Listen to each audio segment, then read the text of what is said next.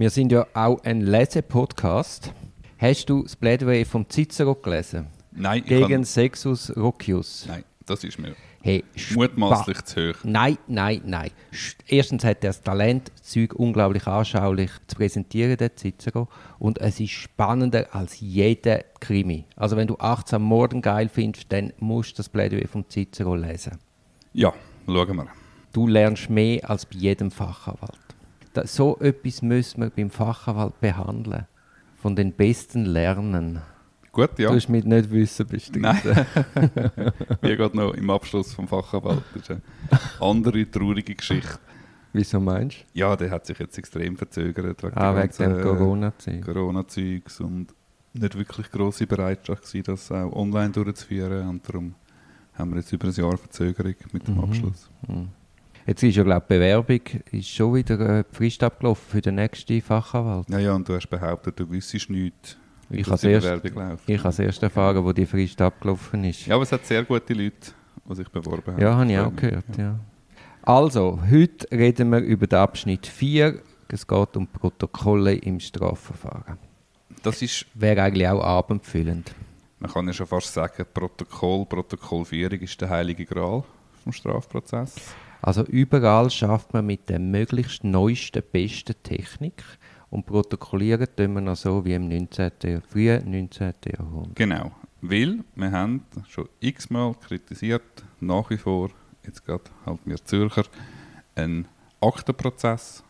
Die Richter schauen sich nur die Akten an, schauen sich nur die Einvernahmen an, hören in der Regel keinen einzigen Zeugen, keine einzige Auskunftsperson nochmal an. Somit entscheiden sie aufgrund von diesen Einvernahmeprotokoll, suchen teils penibel nach Widersprüchen, um Glaubhaftigkeit, äh, äh, Aussagequalität können beurteilen und darum ist es für die Strafverteidigung enorm wichtig, Einfluss nehmen im Vorverfahren auf Protokollierung. Und man kann sagen, also die Sau erleidet man eigentlich bei der Protokollierung, bei der Überwachung von der Protokollierung, bei der Einflussnahme auf die Protokollierung. Vielleicht für Leute, die noch nie in einer Einvernahme ist, also da werden Fragen gestellt, zum Teil dann nicht mal wörtlich protokolliert. Es ist ja dann sowieso eine schriftdeutsche Sprache, die man festhaltet und eine Mundart Einvernahme oder sogar in einer Fremdsprache. Dann stellt man Fragen, es gibt irgendwelche Antworten und der Polizist tut dann das in seinen Worten im Protokoll festhalten. Was ja eigentlich per se ist die Transformation vom Gesagten ins Wörtliche schon per se schwierig und wenn du noch eine Fremdsprache hast, wird es noch ungleich schwieriger. Und das verstehst du nicht und das verstehe ich nicht, warum da nicht einfach zur Sicherheit das Tonband mitläuft, wo man dann die ganz entscheidenden Stellen vielleicht nochmal nachlesen könnte, wenn es dann sich als nötig erweisen würde. Im Rahmen der anstehenden Stepio-Revision sollte alles besser werden. Wir können jetzt gerade noch kurz auf das eingehen. Artikel 76 Allgemeine Bestimmungen. Ja, willst du da etwas dazu sagen? Im 76.2 halten wir fest, dass nach der Einvernahme die Richtigkeit vom Protokoll lässt man sich bestätigen. Das heißt, die Person, die befragt worden ist, die Person, die gefragt hat, sowie der Dolmetscher, dann auf jeder, jeder Seite das Kürzel machen und damit sagen, das Protokoll das wiedergibt, was jetzt gerade gesagt worden ist. Das ist natürlich eine schiere Sicherheit und Richtigkeit, weil erstens weißt du drei Stunden später nicht mehr, was du am Anfang von der Einvernahme auf der Frage 17 gesagt hast. Zweitens kann es zu Nuancenverschiebungen gehen, wo ja die Personen an sich nicht beurteilen können. Und drittens ist noch schwierig können abzuschätzen, was dann hinten raus nach einem langen Prozess entscheidend ist. Und wir kommen noch, noch im Detail, was in einem Protokoll muss festgehalten werden. Aber das ist jetzt am Anfang von einer, von einer Strafuntersuchung nicht ganz so klar, was dann am Schluss von Bedeutung kann sein und was nicht. Absolut. Kennst du es sicher auch von anderen Kantonen, wenn wir einmal dort im Vorverfahren sind, verlangt die Verfahrensleitung teilweise, dass wir das Protokoll auch unterschreiben.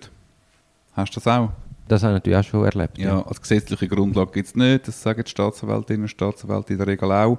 Ich mache einfach immer hinten dann den handschriftlich Vermerk, dass ich meine Anwesenheit bestätige. Und dass es nicht irgendwie am Schluss noch heisst, ich habe die Richtigkeit vom Protokoll bestätigt. Ja, ja, aber wenn du dort drin sitzt, tust du das implizit sagen, das, was jetzt da geschrieben ist im Protokoll, ist so irgendwie auch gefallen. Ja, aber also den, den Spielraum möchtest du ja noch, noch behalten, dass man kann sagen, es sei etwas aus dem Kontext gerissen, protokolliert worden oder verkürzt wiedergegeben worden etc. Wie ist es denn, wenn nicht deine Klientin oder dein Klient befragt wird, sondern eine Auskunftsperson, ein Zeuge, liest du die Protokolle auch mit, nochmal durch am Schluss, oder verlässt du dann das Einvernahmezimmer? Also ich bin einer, der eigentlich immer verlangt, dass der, der das Protokoll führt, gerade vorliest, was er festhaltet. Da gibt es ja auch ganz fortschrittliche Staatsanwälte, die einem gerade mit dem Monitor mitlesen Es gibt ja gar keinen Grund, es ist ja nicht das Geheimnis, was sie anschreiben. Falls das nicht machen, tue ich einmal akribisch mitschreiben, habe dann halt einen riesen Stress, muss auch dauernd unterbrechen, dass ich nachkomme und aus am Schluss penibel gegenlesen, ja. Mhm. Das ist sicher das richtige Vorgehen, verlangt ein bisschen Ausdauer. Ähm, ja, es ist oberanstrengend. Aber ja. ich finde auch, also warum soll jetzt nicht gerade diktieren und vorlesen? Wie man es dann aufschreibt, dann kann man laufend ja, intervenieren. Die Protokollierung hat ja sehr viel auch mit der Sprache und der Tippkompetenz von der verfahrensführenden Person zu tun. Mhm. Und wir haben ja auch schon erlebt, dass jemand im Zehnfingersystem dann einmal das Zeug mühsam reintippt und dass der natürlich dann den Hang hat, sich möglichst kurz zu halten, ist auch klar. Mhm. Und ein Polizist hat eine ganz andere Perspektive oder ein Staatsanwalt auf den Fall als die Verteidigung. Und dann muss man ja gerade zeitnah, wenn die Äußerungen fallen, fallen schauen, dass das auch im Protokoll wiedergegeben wird. Und in der Regel passiert das nicht ohne Absicht, sondern Weglassung, sondern eben das ist einfach eine Perspektive und das kann passieren, das muss man nicht... Äh ja, ja, was für einen Polizist nicht wesentlich erscheint, kann ja für die Verteidigung genau. hochwesentlich erscheinen. Genau. Ja. Also es ist Artikel 76 sind die allgemeinen Bestimmungen, in 77 und 78 wird es ein bisschen aufteilt in die Verfahrensprotokoll nennen sie es und die Einvernahmeprotokoll dann im Detail. Verfahrensprotokoll, die Regelung ist ein Ausfluss vom Grundsatz von der Dokumentation, also vom Dokumentationsgrundsatz und listet auf, welche Angaben so einem Verfahrensprotokoll müssen, müssen enthalten sein. Genau, und dann eben im 78 Tiefenam-Protokoll, das ist jetzt also uns primär interessiert. Ja, warte mal, ich hätte 77 ja, noch, sag, ja. ganz kurz etwas. Also was mich immer wieder stört, das ist im Litero F steht, äh, dass der Ablauf vom Verfahren die von der Strafverfolgung getroffenen Anordnungen etc. Müssen, und die einzelnen Verfahrenshandlungen müssen festgehalten werden. Und gerade ganz am Anfang von so einem Strafverfahren ist es ja teilweise völlig unklar, wie die, wie in, insbesondere die Polizei auf gewisse Verdächtige kommt. Ah, du meinst so die, die überraschende, du meinst so die überraschende Verkehrskontrolle, wo dann 7 Kilo Coke im Kofferraum per Zufall gefunden werden? Ja, genau. Also Eben weil im, im selbstständigen polizeilichen Ermittlungsverfahren gelten ja die Vorschriften noch nicht so. Und da wird ganz viel von diesen informellen Angaben und so werden eben in das Poli selbstständige polizeiliche Ermittlungsverfahren geladen, um nachher nicht müssen bekannt geben, welcher Informant oder durch welche Quelle oder durch welchen spannenden Ermittlungsansatz oder abenteuerlichen Ermittlungsansatz man eben auf gewisse Personen gekommen ist. Das stört mich regelmäßig, aber ja, wird auch nie gehört mit dieser Kritik beim Gericht. Ja, das ist mir mal auch, verstehe ich mal auch nicht, dass man da nicht mehr Neugier hat. Weil es kann ja auch überborden. Es kann auch, Entschuldigung. Überborden. Also der Strafverfolgungswille ist schon wichtig und gut, aber er darf einfach nicht über allem stehen. Und darum haben wir ja gerade eine StPO und gesetzlich vorgesehene Formen. Genau. Sorry, ich habe dich unterbrochen, Artikel 78. Eben, da geht es jetzt um das Tiefenam-Protokoll, was uns primär interessiert. Man hat es ja vorher schon angetönt, die Problematik, die ein bisschen dahinter steht und die Schwierigkeit, gesprochene Sprache in Schriftform zu überführen. Und darum ist die Empfehlung von unserer Seite nur schon aus dem Aspekt heraus, dass man im Zweifel eben keine Aussagen macht. Genau.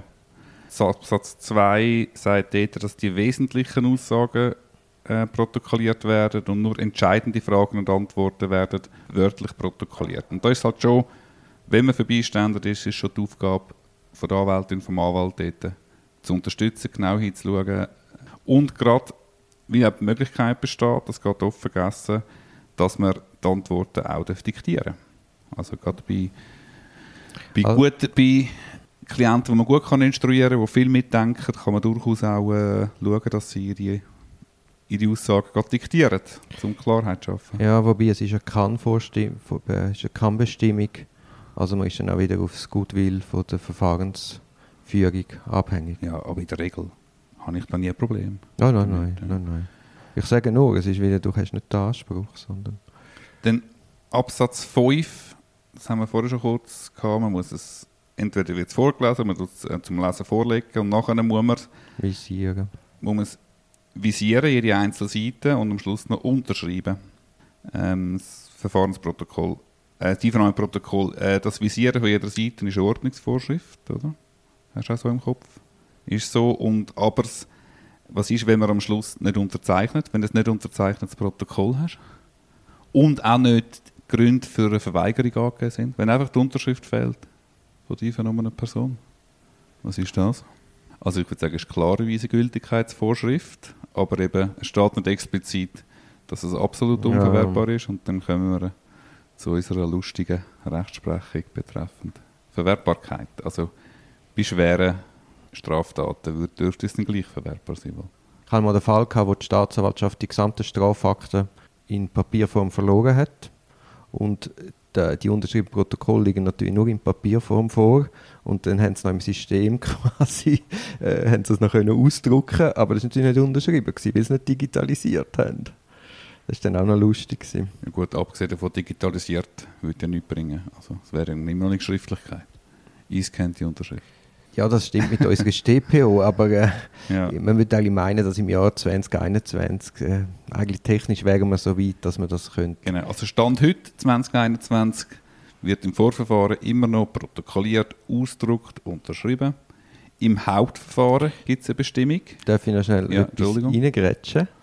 In der StPO hat es sogar eine Bestimmung, die sagt, wenn man Aussagen stenografisch festhalten, dann muss man unverzüglich das in ihre Einschrift überführen. Also wir haben äh, in der StPO eine, eine Steno-Bestimmung. Also in der StPO 2011 Steno-Bestimmung. Ja. Also verrückt. Also das zeigt, in allen Bereichen ist man so technik- und zukunftsgerichtet, wenn es um Überführung geht. Aber bei eigentlich dem wichtigsten Beweismittel hat man sich bequem eingerichtet und hat sogar eine Bestimmung über Stenografie, aber verpflichtet Behörden nicht, einfach ein Tonbändchen mitzulaufen.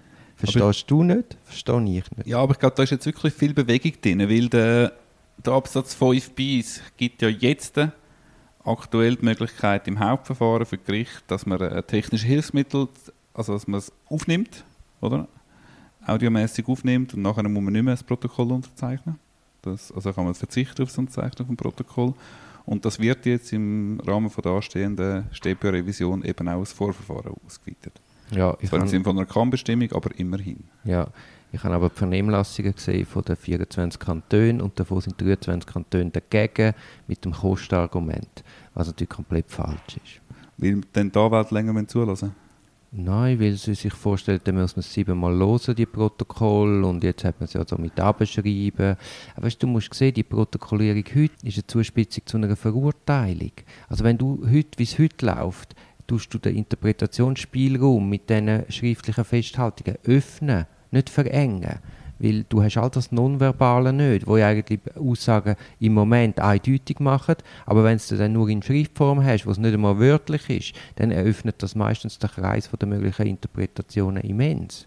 Aber jetzt also in der nationalrätlichen Beratung ist jetzt der zusätzliche Artikel einigermaßen unbestritten. Ja, ja, man jetzt beim Ständerat. Aber ja. ich glaube, man hat jetzt nur ergänzt, dass man dann das, muss, das Protokoll ausfertigen und innerhalb von einer bestimmten Frist zur Unterschrift vorlegen. Mhm. Das ist so eine Halblösung. Aber ich finde das gut. Das ist gut. Du kannst ja. durchaus ein schriftliches Protokoll haben und als Backup noch. Ja, man muss nicht einmal unterschrieben haben, weil wir haben es ja heute bei den Verfahren bei Jugendlichen. Da findet die Vernahme ja auch statt. Sie werden, ähm, sie werden aufgezeichnet und dann gibt es so ein Stützprotokoll, das das Wesentliche festhaltet. Also, du meinst insbesondere bei geschädigten minderjährigen Personen? Mhm. Ja. Dann, dann, haben wir ja dort einmal das Protokoll und selten gibt es dann Stellen, wo man sagt, hey, Minute 34 müssen wir nochmal schauen. Also das scheint mir ein einfaches, pragmatisches Vorgehen und das ist gar nicht mehr nötig, dass man es dann zustellt und dann wieder zu einer Vernehmlassung führt, ist jetzt das Protokoll vollständig oder nicht. Ich denke auch, das ist definitiv kein Kostentreiber. Die Vernahmen gehen viel schneller. Und sind auch viel besser, weil du dich wirklich aufs Gespräch kannst konzentrieren und nicht Frage, Antwort, was schreibe ich jetzt genau auf. Ja, wartet Sie einen Moment, wir kommen nicht nach. Wartet Sie kurz. Ist immer wieder... Ja, ja. Eben, dann nach all zwei Sätzen muss die Person wird unterbrochen. Dann, wo sind wir jetzt wieder gewesen? Genau, ja, also absurd, die Vernahmen ja. werden qualitativ besser. Sie gehen schneller. Man kann nachher ein Abtippen vom Protokoll kann man Profis geben. Im Moment noch, also Datentypisten, und Profis geben. Und ich meine, Technik ist, ist der Wahnsinn, was da mit der Spracherkennung im Moment läuft. Und das ist Ja, also das kommt die ganz grossen Schritte. Ich habe gerade letzte, ein Kollege hat mir MS Teams gezeigt, wo äh, eine Option hat, wo man kann live transkribi transkribieren Also man redet, geht im Moment auf Englisch, man redet und man sieht, jeder Satz ist korrekt, wird gerade äh, protokolliert. Also die Fortschritte sind immens dort. Und insofern, der Kostenfaktor, glaube ich, ist kein richtiges Argument. Ja, kommen wir zum Abschluss. Ja, haben wir noch schnell der Vollständigkeit halber den Artikel 79. Da geht es um Berichtigungen. Über die entscheidet die Verfahrensleitung. Da ist ja dann auch immer die Diskussion innerhalb von der Einvernahme, da gibt es solche, die dann am Schluss nach dem Gegenlesen noch eine separate Frage auftun und sagen, äh, die beschuldigte Person oder die Auskunftsperson wünscht Änderungen wie folgt und dann bezieht man sich auf die Frage 13, 14, 19, 20 und sagt, was für Änderungen gewünscht sind. Andere machen es so, dass, dass die befragte Person gerade von Hand ins Protokoll einfügt. Andere tun dann gerade direkt im Protokoll ändern.